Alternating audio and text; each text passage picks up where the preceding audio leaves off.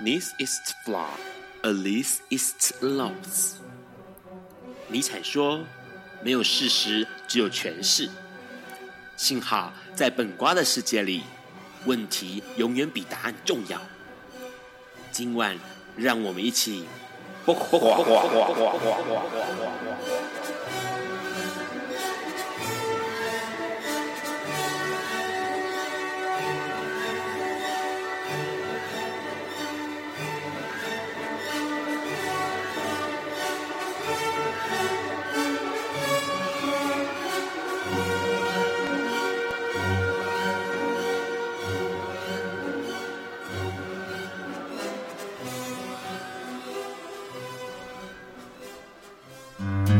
Hello，大家晚安。今天是二零一八年十二月十三日，礼拜四。现在是晚上九点钟。你所收听到的是播瓜笨瓜秀 Live 直播，我是主持人 Ron。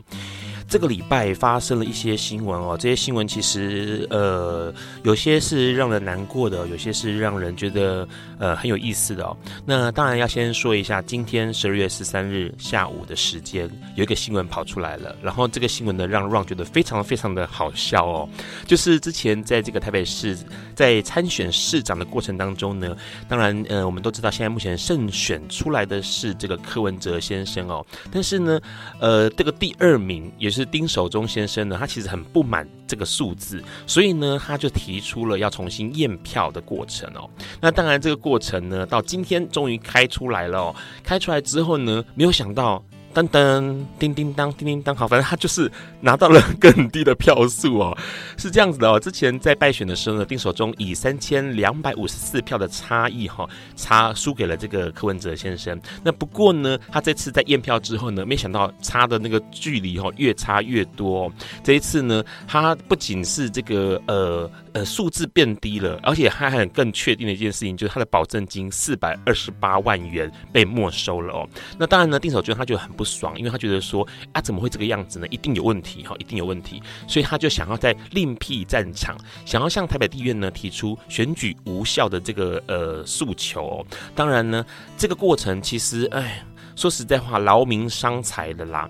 那说实在话，不仅劳民伤财，丁守中甚至还要考虑这四百二十八万的这个保证金哦，被没收的钱呢，是不是可以提出国家赔偿，然后要求这个选务单位来负责这笔费用啊？选务单位的钱是哪里的钱？当然就是老百姓的钱呐、啊。所以变成说老百姓要帮他付钱，然后去呃证明他。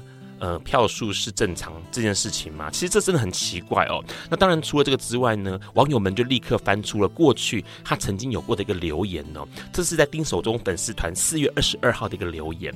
那那时候他的 po 文是写说：“我若初选胜出后参选台北市长，只要第二名，就永远退出政坛哦。”那丁守中说，他上面写说：“我说到做到哦，在这里就宣誓，根本不用去保安宫哦。”哇！糟糕，连那个新闻标题都写了丁守中花钱验票连任台北市民哦，所以酸呃网友们呢开始酸他啦，就觉得说你可以退出政坛了啦哈，不用再想那么多了。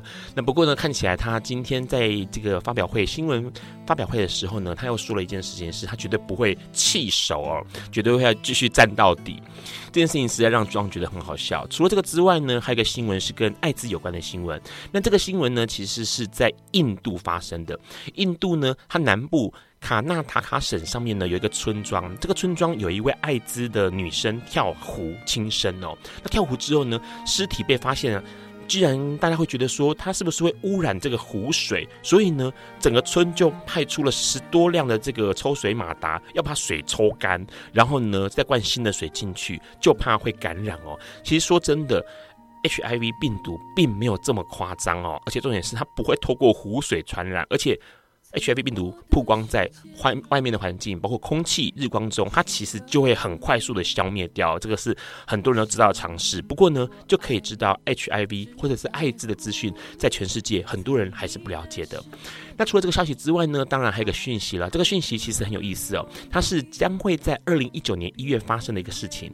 它是一个 LGBT 的创业竞赛，也就是说，它是一个呃过去从来没有过的，然后以 LGBT 的呃概念出发，或者是以这个概念去做发想的，不管是科技类或者是文化类哦，那只要有提出点子，然后通过了，被评审通过了，你就可以拿到奖金哦。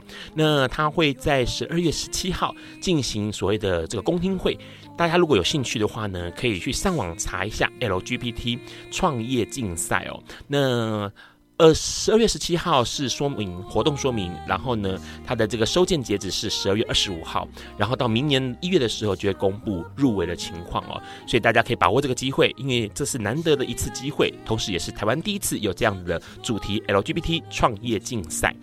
那当然，这些新闻讲完了之后呢，有一个比较令呃，也许是老一点的同志朋友们都有印象的一个呃摄影师，一个纪录片工作者，他在这个礼拜十二月十号过世了哦，他就是陈君之 Mickey。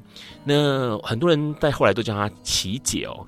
不过，在让二十年前认识他的时候，我们都喊他 Mickey。那他跟我们做过一些很多很多的事情，包括早期常德街事件或者 AG 事件的时候，他是呃，让都会说他是唯二拥有手上有武器可以为同志运动奋战的人哦。那因为他有摄影机，所以他可以拍一下现场的画面，然后同时把这些画面还原成一个真实的，或者是可以拿出来检讨的素材。那除了他之外，当然就是邱晃全律师了。那 Niki 在十二月十号因为心脏的因素哦过世了。那这件事情其实让很多的老同志们，或者是老的运动同志们都觉得很不舍。那当然很多人会知道说他晚晚年的这几年其实过得并不好，而且重点是他的弟弟也在今年的十月也过世了哦。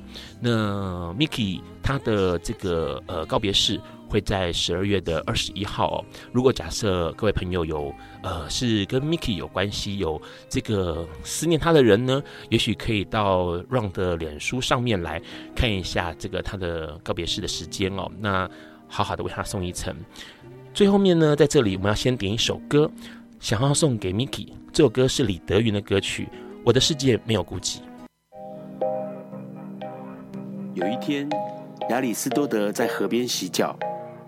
他看了看身边的学生，将脚抽出水面，再踏入河中，说：“此水已非浅水。”另一位古希腊哲学家赫拉克利特也说：“人不能两次踏入同一条河中，因为无论是这条河或这个人，都已经不同，就如同历史上的今天。”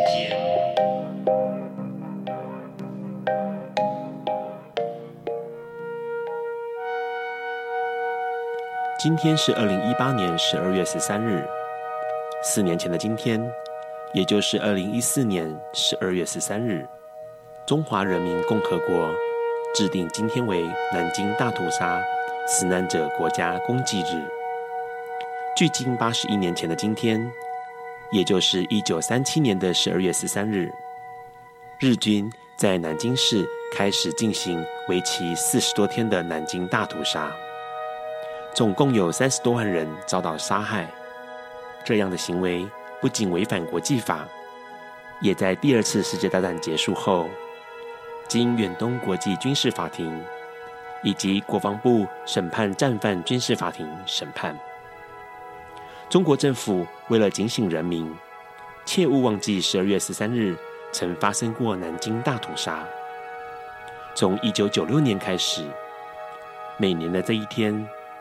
南京市人民防空办公室都会组织会在全市鸣放防空警报，希望借此增强南京市民的国防概念以及防空意识。二零一四年二月二十七日，中国人民代表大会常务委员会在第七次会议表决下，通过了关于设立南京大屠杀死难者国家公祭日的决定。并将十二月十三日订定为国家公祭日。这一天不仅由政府单位举办公祭与纪念活动，来悼念南京大屠杀以及战争中遭到日本侵害者杀害的所有死难者，也同时揭露日本过去所犯下的战争罪行。在一九八五年便落成开幕的侵华日军南京大屠杀遇害同胞纪念馆，是举办国家公祭日的地点。来自中共中央、全国人大常委会、国务院、全国政协、中央军委都会齐聚纪念馆进行悼念仪式。香港特别行政区政府也会在香港海防博物馆堡垒大堂举行纪念仪式，而澳门特别行政区也会在澳门保安部队高等学校举行公祭活动。除此之外，在十二月十三日这一天，整个中国的各个地方都有各种形式的国家公祭日活动发生。从今年二零一八年起，南京大屠杀死难者国家公祭日更扩大实施几个项目，包括每年国家公祭日举行国家公祭仪式时，车辆、火车、船舶。都需要依照南京市人民政府的通告，必须停驶，并进行一分钟的鸣笛致哀。道路上的行人、公共场所的所有人都必须就地默哀一分钟。机关、企业的工作人员或学校的师生全体也必须就地默哀一分钟。此外，举行国家公祭活动的时间，纪念馆周边。禁止公共娱乐活动。南京市所属管辖的广播、电视、报纸、入口网站等媒体，在国家公祭日当天，不得刊播一切娱乐性报道或节目。纸质媒体也应该用黑色封面来刊登国家公祭日的相关内容。面对国家重大伤难。中国是如此进行悼念与纪念。反观台湾，面对二二八事件或雾社事件，政府的做法是什么？这是否值得我们每个人好好检视与思考？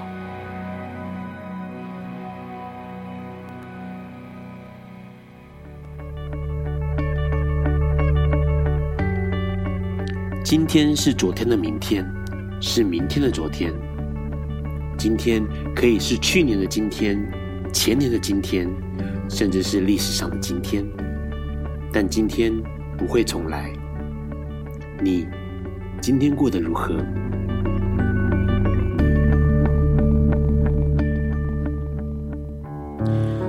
你现在在收听的是《播瓜笨瓜秀》Live 直播。刚刚先提到了这个呃，Miki 过世哦，陈俊志过世。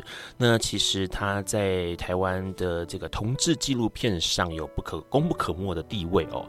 呃，这个朱天文就曾经说过，如果假设台湾这个同志以影像记录的话呢，他的这个排名哦，前三名就是陈俊志、陈俊志、陈俊志哦。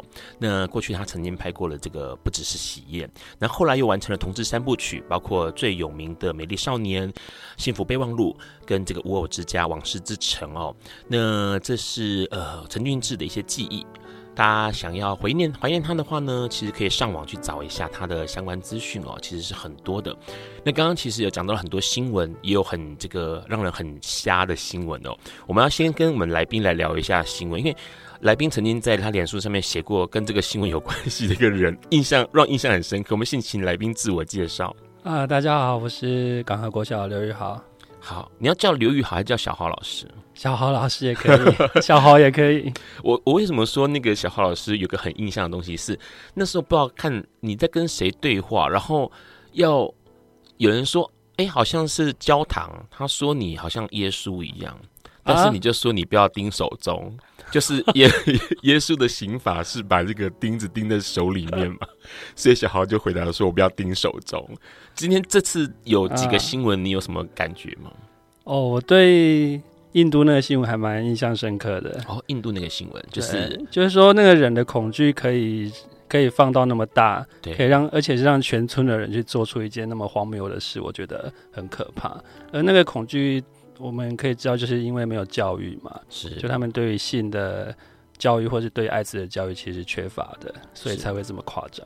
而且重点是他们其实很很离谱的是说，因为他说这个湖哦是有一千多名的村民日常饮水的主要来源，嗯，所以他们要求政府把它抽干。嗯、抽干的现场哦，听说所有的人哦，这个人员是戴着口罩跟手套在湖边监工。可是我们就是，可是我们也不要去笑人家印度怎么样，就是其实台湾或许也有类似的，就比如说之前也许有那种所谓关爱之家想要设在某个社区的旁边的时候，木栅那边，那那个社区居民就会群起抗议啊。是，可是事实上，就算那些人这样进进出出、进进出出，也不会传染病毒啊。是，嗯，而且重点是这个呃，之前在笨瓜秀上面有大跟大家提过，因为呃，让过去在台北的时候呢，每一年的圣诞节前夕哦，都会带一些。东西过去那边，然后跟他们同欢。然后这个呃，关爱之家其实很有趣，它其实在木栅的一个呃，算是楼房的某一层，可是他们有独立出入口。但是村民们不能说村民们，就是那个社区的人非常的恐惧耶，啊啊啊、恐惧到那时候其实就一直希望他们能够搬走嘛。可是后来当然还是留下来了。对啊，所以相对上我们。没有比印度进步到哪边去哦。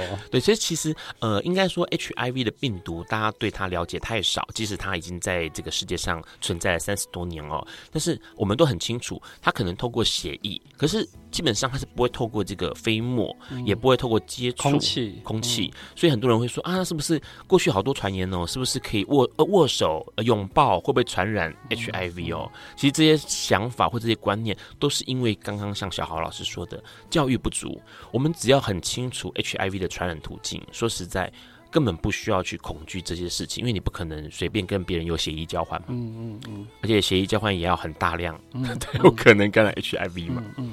好，这是呃小浩老师刚刚提到的教育这件事情。今天待会晚一点要跟这个小浩老师要聊一件事情，因为他是国小老师，那对他来说，其实教育这件事情是很基本，也是很根本的。那当然呢，他有一个很有名的绰号哈，叫做保险套老师。那为什么叫保险套老师？待会我们听完这首歌之后呢，要来跟小豪老师聊，同时要请他告诉我们，到底面对小朋友、国小生，什么样的教育才是重要的，才是需要现在马上就开始进行的。我们先听这首歌，Lara 带来的《下雨天》。Hello，你现在在收听的是《播瓜本瓜秀》Live 直播。刚先听到了 Lara 哦，《下雨天》这首歌，这首歌是这个他呃自己填词哦，在二零零九年收录在这个 YONO 两曲难搞小孩专辑里头的。这首歌也是这个今天的来宾小豪老师点给大家的一首歌曲。我们先来问一下小豪老师，为什么叫保险套老师？为什么这么一个可爱的名字？呃。呃，可爱吗？还蛮可爱的啊。哦，那是因为我之前上了一堂课是关于保险套的，那后来就受到很多的瞩目，这样就就被套上这个这个称号。这个这个是多久以前的事情？呃，那堂课是在二零一七年的一月十九号上的，所以已经快两年了。快两年的时间，然后，所以那是算是一个呃呃，先说它是一个什么样的课程上面为什么会拿到保险套来解说？哦，那是因为有学生问我什么是保险套啊，他有这样的好奇，我觉得身为老师就应该要呃跟他解释，是对，所以他们。呃，之前是从来没有听过，也没有看过保险套，然后只是听过这个名字之后，问问看说什么东西。其实大部分的孩子都有听过这个名词，Okay. 但是可能对它的呃构造啦、功用啊，其实并没有那么熟悉。是，那所以我就想说，呃，既然有好奇嘛，那它又是一个可以去跟孩子讲什么是安全性行为这件事的一个媒介，所以就跟他们讲了。是，所以那时候其实你是用呃有什么工具吗？就是保险套它。介绍它一定是介绍功能嘛？对对，它在哪里使用嘛？对，所以你是用什么样的工具跟这个保保险套搭配使用？哦，我是有用一个假阳具的道具，是的教具，那跟一些过期的保险套，是对。那这个应该很多人会挞伐你吧？嗯，就是呃保守人士，嗯嗯嗯。那时候我，我被踏伐了快两年了，所以那时候那个过程是怎样？就是呃，这些人是怎么样？他是呃听到了这些消息吗？因为你在课堂上上课啊，他们并没有上你的课啊。哦，对啊，但是因为那天我上课的时候，公视有来录影，然后 Okay.、啊、后来公视有把录影的片段有播出去，是那他们反对的人就有借由一些截图的画面就来踏伐我，甚至。提告我这样他提告你什么内容？叫做妨害风化。好，所以 对，但是那其实是一个教育的现场而已啊。对，而且妨害风化不是这样用的好吗？对，好，因为我呃让在这个要跟小豪老师碰面之前，有稍微查了一下，然后没有查到那个呃详细的呃他们起诉的或者是这个控告你的。内容，然后可是问题是，现在听到了妨碍风化，其实蛮有意思的。那当然，其实这应该这样说，其实呃会让你呃先说，因为你是呃港和国小的老师，所以你现在是在念呃教国小，你是一直都在教国小嘛？已经教育多久年？多少了时间？快二十年了，都是教二十年，都是快都是国小。对啊，对啊，都是国小，但是之前都是高年级，现在都在中年级，所以我那时候的上课是给三年级的小朋友，三年级的小朋友，对，所以呃，你是可以自己选说我要在高年级上，对对对，那为什么想要选选这个三四年级？三四年级，第一个是觉得那阶段的孩子还蛮可爱的啊，第二个是时间上对我来讲比较比较好，这样，对，他你说的可爱是指说他们比较天真活泼吗？对，因为他们刚从一二年级上来嘛，他也有学习到一些基本的生活自理能力啊，可是又没有到了五六年级那么稍微的油条一点点的感觉，这样，哦 okay、所以介于中间，所以我觉得是很可爱的。是，而且三四年级应该应该这样说一二年级可能还很陌生，对，对于国小的环境，对对对。然后呢，呃，五六年级就可能要念书，或者是像刚刚小豪老师说，可能会比较油条一点点。对对对。那三四年级可能就是。探索各式各样疑问的年纪，嗯嗯嗯，嗯，所以你会常常遇到小朋友那种活力旺盛，然后 问你很多奇怪的问题吗？嗯、呃，我觉得还好哎，高年级比较会问一些比较私人的问题啊，但是中年级我发现倒也还好。私人的问题是什么？比如说老师结婚了没啊？什么、哦、什么什么跟有什么家人啊等等的，可是那些东西不一定是你会想要回答他的、啊。对，嗯啊，可是呃三四年级的不会。比较不会，他们不会说一些很奇怪的，比如说，哎，老师，什么是毒品？什么是安非他命？哦，什什么？我没有遇过。什么是？你问听过最离谱的题目有哪一些？有没有脑中回想一下？是我。就是那那个吧，问什么是保险套的吧？嗯，对啊。但是相对来讲，他们提出这个问题，其实他也知道这个课堂这个环境是友善的，他才会这样子问。哦，怎么说？他们有遇过不友善的状况？对，因为其实，在小学来讲，我我认为可能大部分的老师对于孩子提出如果是类似的问题，可能会有比较负面的反应。是对，因为。呃，要很细的讲，就是说这个问这个学生的问题是来自于我们一个学长啊，一个六年级的学学长问他的，对。但是当时候那个问他的学长在他的班上就有被他的导师有叫去训话，对。但是我当但是当我们班的来问我说，我觉得这是一个机会教育，所以我才会做一个正式的课程给他们。是，所以呃。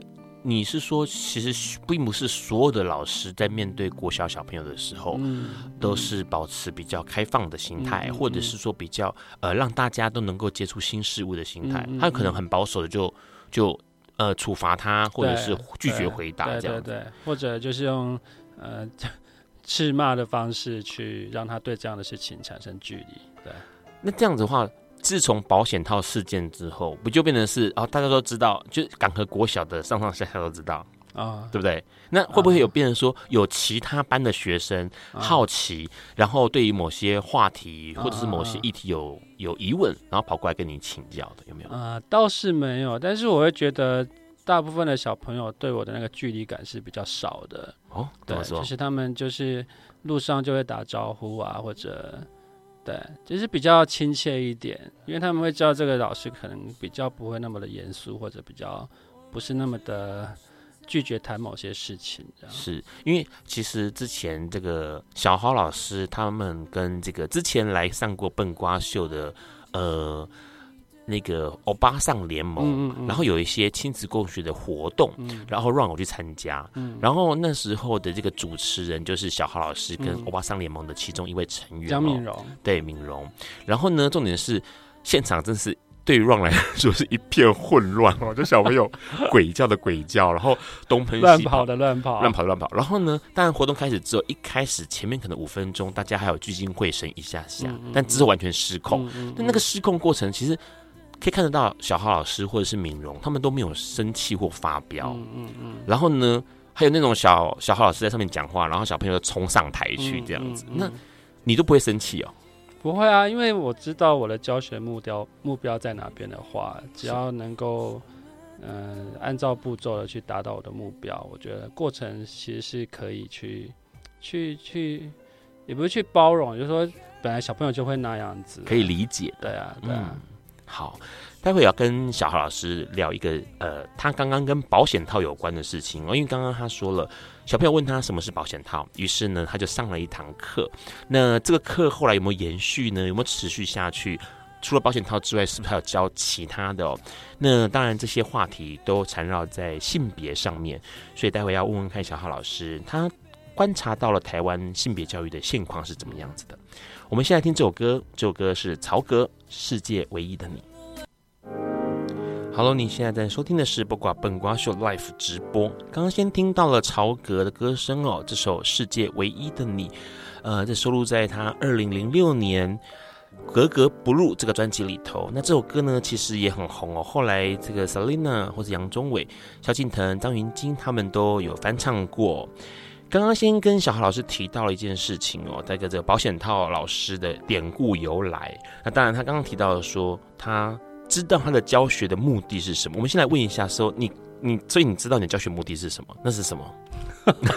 你说那一堂课吗？就是比如说那堂课，或者是你其他在你教学的过程当中，二十、啊、年的教学，每一堂都有他的教学目标啊。是对啊，比如说数学要学到哪个阶段？OK，今年要学到呃。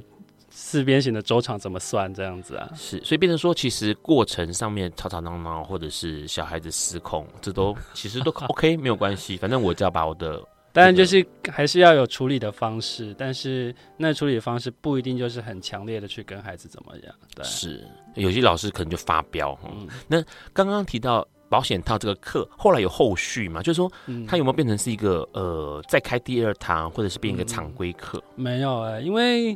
应该是说哈，每呃性别平等教育法有规范说，每个老师呃应该说每个学生都要受到每学期四四个小时的性别课程。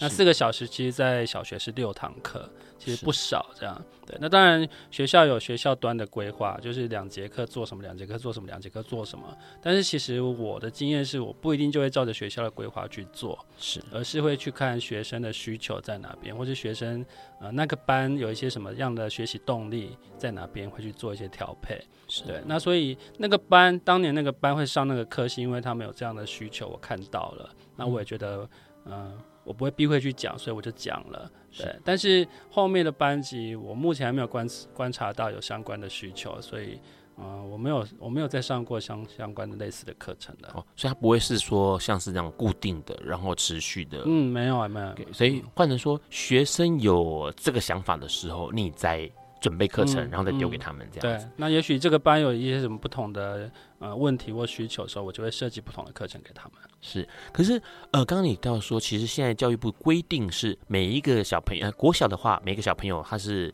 一个学期要六堂课，嗯嗯，是这个性别教育，嗯嗯，所以这是目前性别教育的现况是，你觉得这个时数是多的还是少的？是足够吗？嗯，我觉得算多也算不多，那说少也算不少，这样。就是因为其实你看一个学期是二十周，二十周，那一堂。中年级是二十二十几节课，所以有四百多节课。四百多节课里面的六节，其实你感觉上比例还是不算多。对对，但是啊、呃，因为小学生要学习的东西真的太多了，有各式各样的东西需要学习，所以如果你去看到他们整个整个需要学习的架构来讲，其实好像也还 OK，就是比例上好像也还 OK。但是重点不是它的比例，而是在于说老师们有没有认真的去设计那个相关的课程去给孩子。对，是那。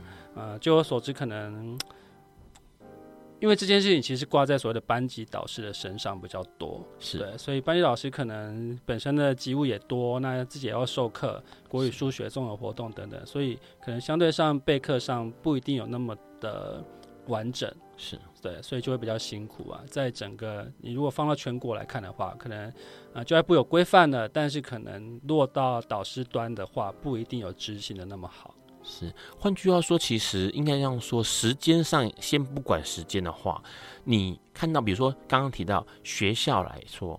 广和国小，它有呃自式规定，说我这六堂课里头有哪些比重是要教什么内容吗？嗯、或是哪个方向？有这样规定吗？不过就是会很基本，就是所谓的性骚扰防治啊、性侵害防治啊、okay, 性骚扰、性侵害，对对对，这些是最主要的。嗯、那这也是一般的导老师们会去认为性平就是要教这些，是。对。但是其实还可以谈更多啦，他可能可以上防身课，不是快一点吗？嗯、空 手道或柔道，那那个也很好啊，就是实践的部分。对，所以换句话说，其实那这样课里面有呃，比如说有些段落是在呃，比如认识身体，嗯嗯，或者是认识性别，各种性别的身体嘛。现在目前的这个呃性别教育的现况是啊，应该是应该严格的说，因为没有所谓官方的教材，尤其在国小端来说，基本上是没有的。所以你要国小老师去融入。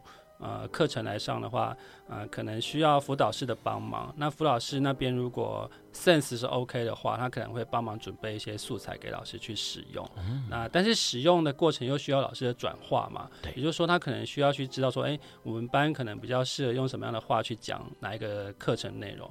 那也许当中会有层层的呃落差，可能。到最后的那个课程内容给孩子的东西，不一定就是啊、呃，可能专家学者所设计出来的那样子的状态。是，那就你自己的话呢？你自己是不是会有一些呃想要多点透露？因为哎，小浩老师的这个课堂上面会不会用一些其他教材，嗯、像是绘本啊，哦、或者什么之类的？会啊，会啊，绘本是我很常用的教材。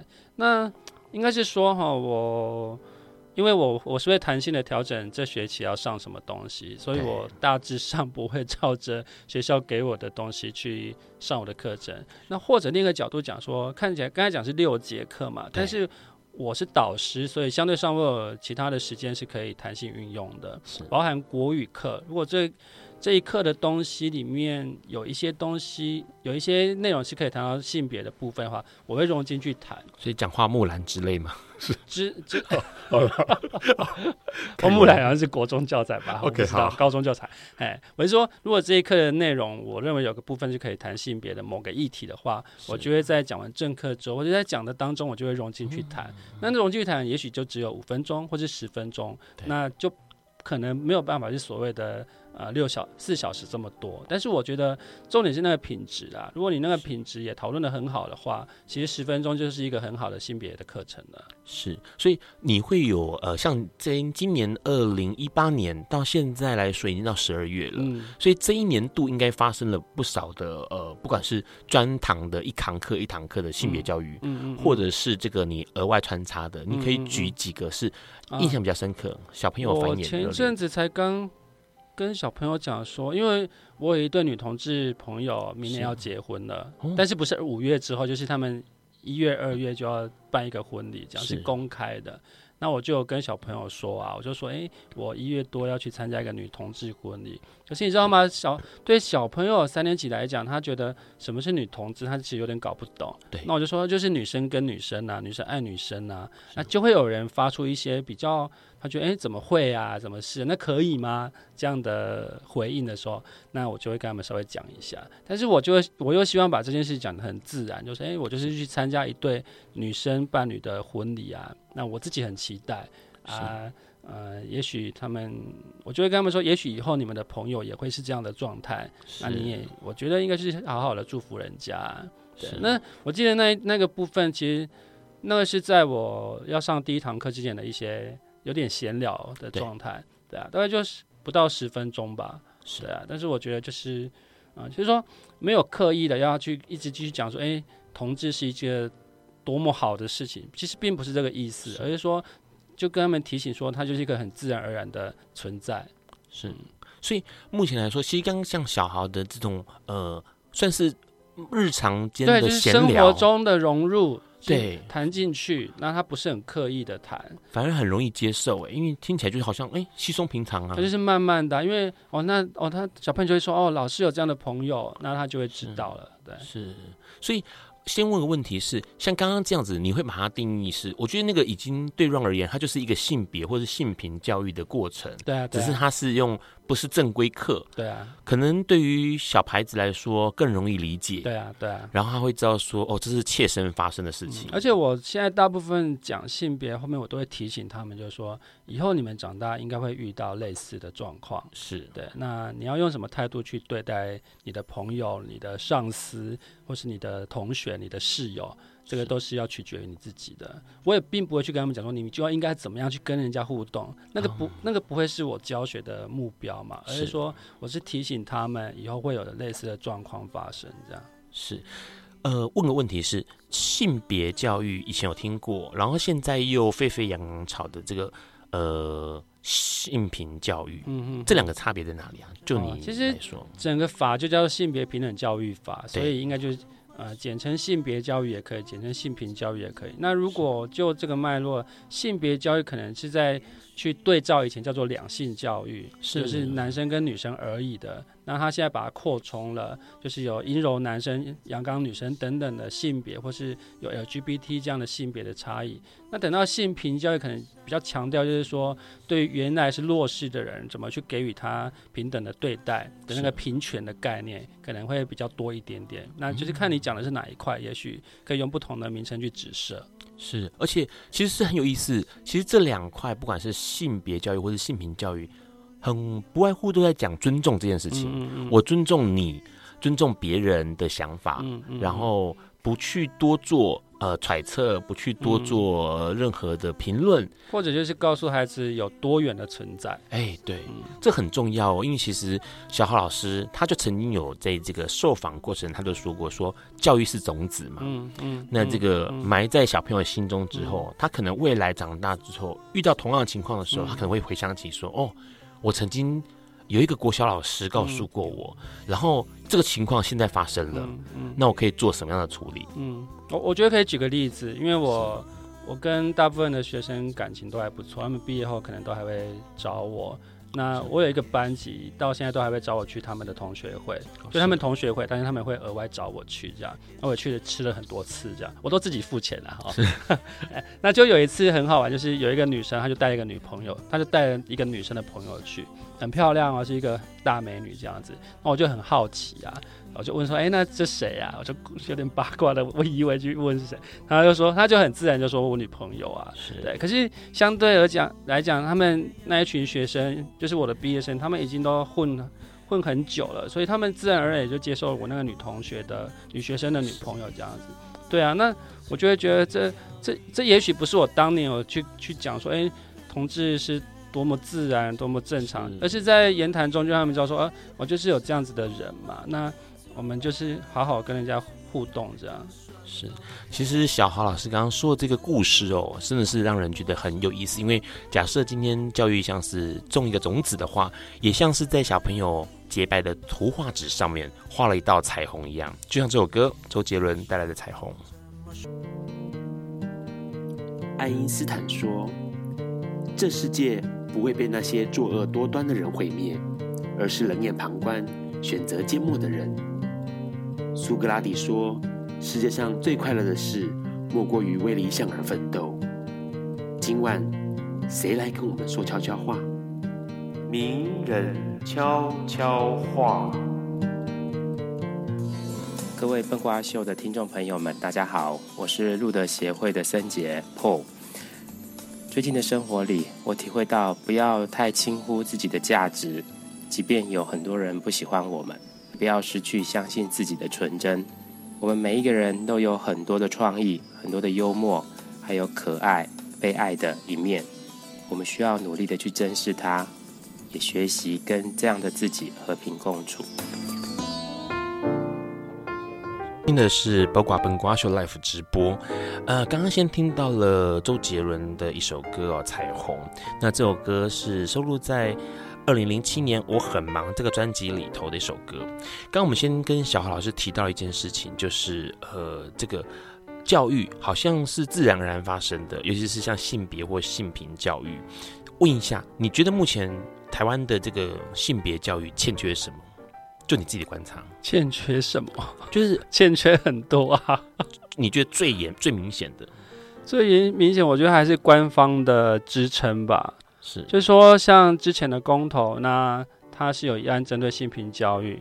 那虽然到了比较快投票前，教育部才推出所谓的澄清的东西，是，我就觉得那个动作就会太慢了。是对，就是说，我们知道教育部它本身持着它的立场，它就是支持，而且它也认同那样的东西，而且它本来就是它的政策，它自己要去捍卫的。是，可是那个反应上就是会很慢、很慢、很慢这样子。对，那相对来说，好，那公投过了，公投已经结束了，那到底还要不要让同志教育或是性平教育存在于校园当中？教育部还是要讲清楚、说明白。对，那我觉得。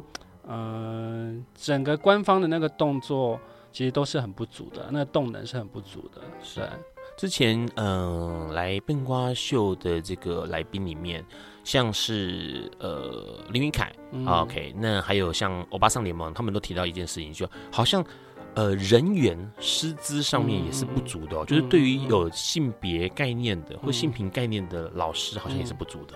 嗯对啊，所以我也一直在，我也一直在想说，到底性别有没有可能变成是一个科任的制度？对，就是让比较专业的人去上这样的课程，那他可以去，呃，去包办整个学校的课程。对，从一年级到六年级这样，虽然可能 loading 会很大，但是如果让相对上比较专业、比较有。呃，相关规划能力的老师去上相关课程的话，也许是比较好的。可是，它就会是一个很庞杂的一件事情，因为从师资的培训，一直到教材的呃编转，一直到时间的安排等等的，或是整个学校怎么去配课，会是一个很很麻烦的一件事。那这就确实需要一个呃教育的最高主管单位来做这件事情才是对的。但是显然，整个国家没有人要思考这件事的话，它就不会被推动了。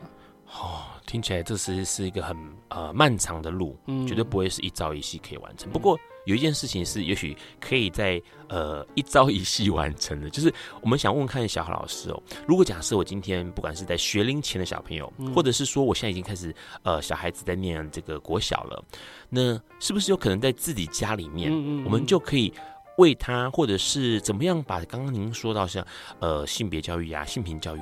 在家里头进行，对啊，其实就是说，如果大家会呃不放心性平教育被实施在校园里面的话，那其实从家开始自行教育是很重要的一环。那虽然说现在也可以去察觉到有些家长比较愿意做这块了，但是可能在一些技术面上，他们也许还不是很清楚怎么做。那我的建议会是说，呃，首先也不要急着要跟孩子很。很认真、很努力的去规划一个家庭内的课程，去跟孩子谈性啊、谈爱啊这件事情，而是要去先看孩子到底他有什么样的好奇，或者他有什么样的疑问。是那这样的东西，一个大前提是你的环境是必须是友善的，孩子才有可能把他的疑问丢出来。是对，所以你想要了解孩子的疑问这件事情的前提是你的环境要是友善的，他才有可能把他的疑惑啊，或是他的当下的困难。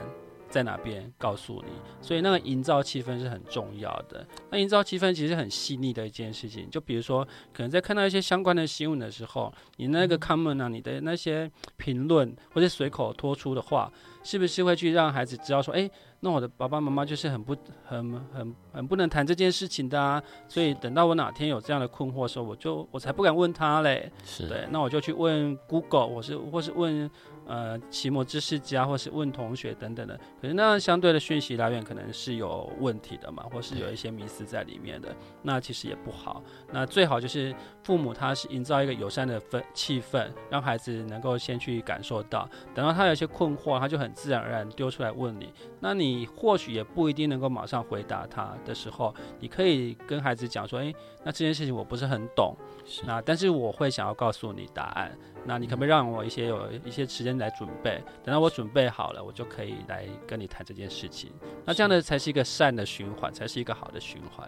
是，所以其实听小豪老师这样说起来，小朋友好像在呃，比如说国小的这个阶段，他其实是会自己去找问题的。很会啊，现在小朋友那个上网什么的，其实是很方便，而且他们从很小就学习这样的技能了。他可能 Google 什么都已经很会了，对。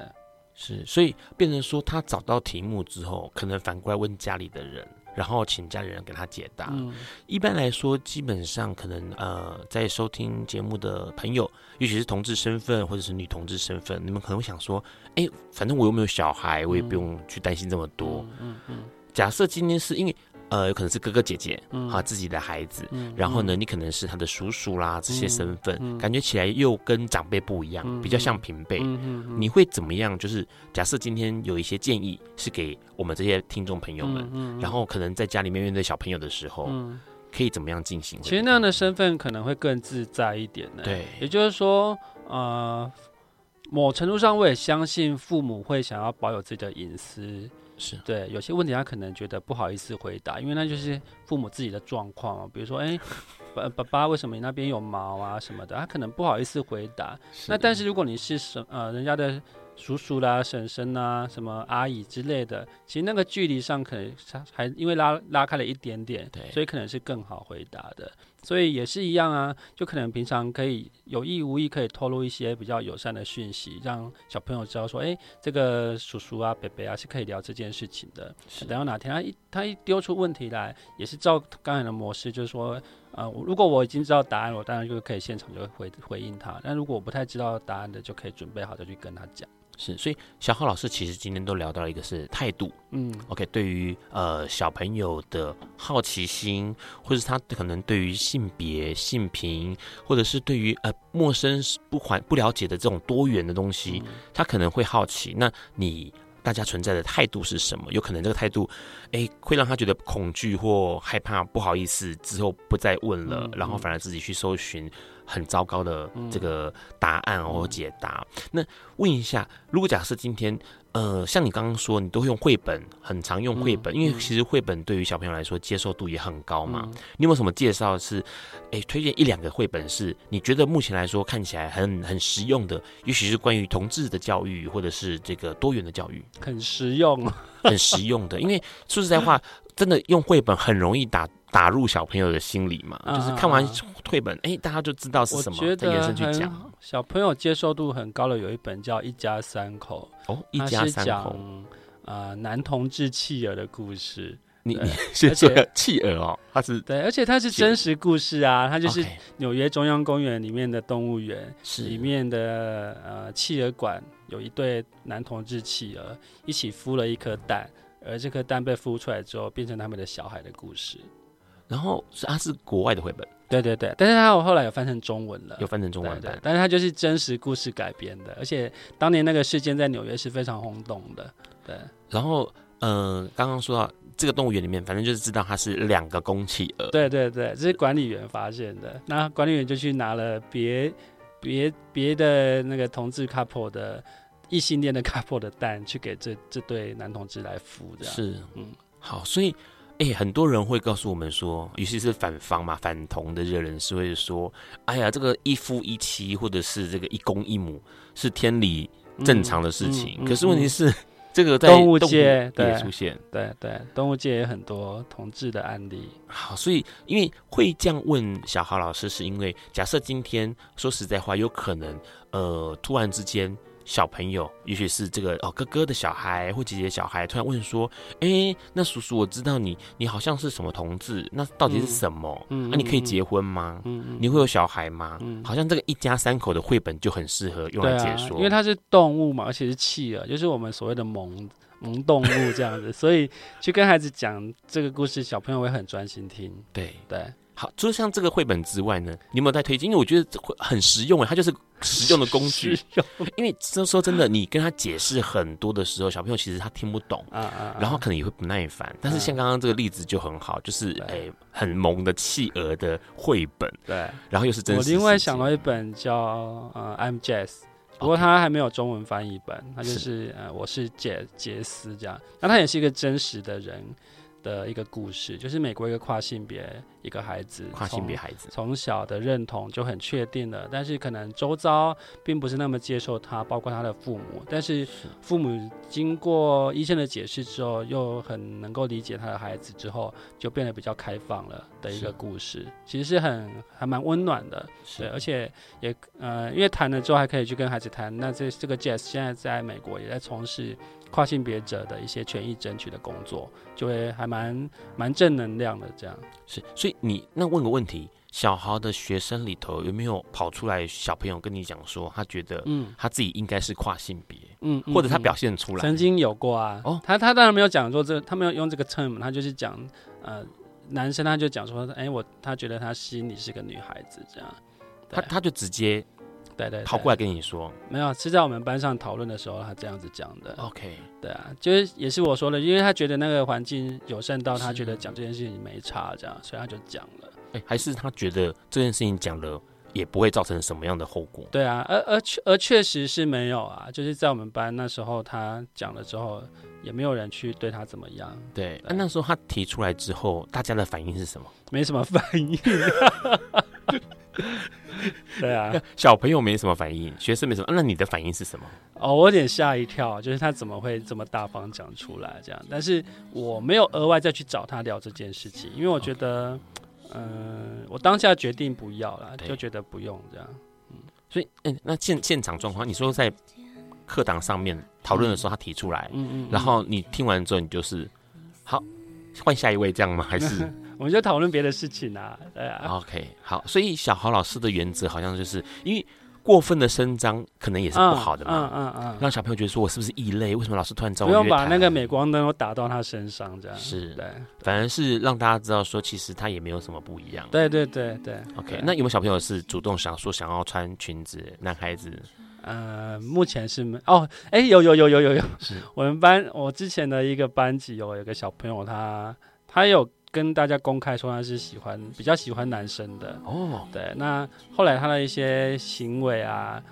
会比较就是像一般女生会做的事，比如说她会去彩绘她的指甲啦，是或是她会走那种所谓模特台步这样。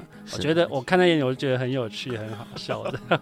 啊，问个问题，刚刚不管是这个说她可能是女孩子，嗯、或者是这个开始学习女生的一些认同的外增，嗯嗯嗯、他们家长有跟你反映过吗？或者是都没有？没有。没有，所以他比如说他擦指甲油，他回到家，他没有告诉你说啊。我爸爸妈妈不喜欢这样，没有哎、欸，没有都没有，所以基本上，呃，目前你的学生的家长们好像也或多或少的受到了一些启发。我不晓得，就是我觉得它就是一个自然的存在，就是不用刻意去把这件事情放很大，所以我也没有去跟他们家长谈这件事情。是。今天跟小豪老师聊这些内容，其实很有意思，因为呃，在这个 Ron 的脸书上面，或者是在笨瓜秀的粉砖上面哦，有不少的老师会私讯给 Ron 哦。然后，当然之前有几个例子是，有些老师告诉我说，哎，他很羡慕，也很呃欣赏，有一些这个在做社运的同的朋友们，他们是有这么样的影响力，可能可以一次影响很多人。但是他说他自己是个老师。可能每次只能影响一两个人，或者是一个班级的人哦。但是今天跟小豪老师聊过之后，发现到很有意思，这些事情其实是自然而然的发生，而且他让小朋友知道这个环境是友善的。友善的环境呢，他就会敞开心胸来跟你聊更多。同时，他也知道自己啊、呃，并不是孤单的。嗯，这可能是小豪老师今天来上笨瓜秀最重要的一件事情哦，因为很多的不管是家长们。或者是兄弟姐妹们哦，就是同才们，或者是在学校的老师们，可能会很疑惑，说我该怎么样去面对，呃，正在疑惑的学生或者是朋友们。今天其实很高兴能够邀请小何老师来上节目。嗯、那下个礼拜呢，Ron 要亲自为大家讲一个，也算是这个同志间的奇才哦，就是三岛由纪夫。三岛由纪夫的书全集呢，在呃二零一八年陆陆续续的全部都重新再出版了。那下礼拜 Ron 要告诉大家，其实大家可以挑一本这个三岛由纪夫的书，当做是圣诞礼物，而且新版的。每一本三九肌肤都非常的有意思。最后面呢，其实点了一首歌曲，这首歌是徐佳莹的《寻人启事》。我们很高兴，谢谢小豪老师今天来上《灯光秀》，谢谢大家，晚安喽，拜拜，拜拜。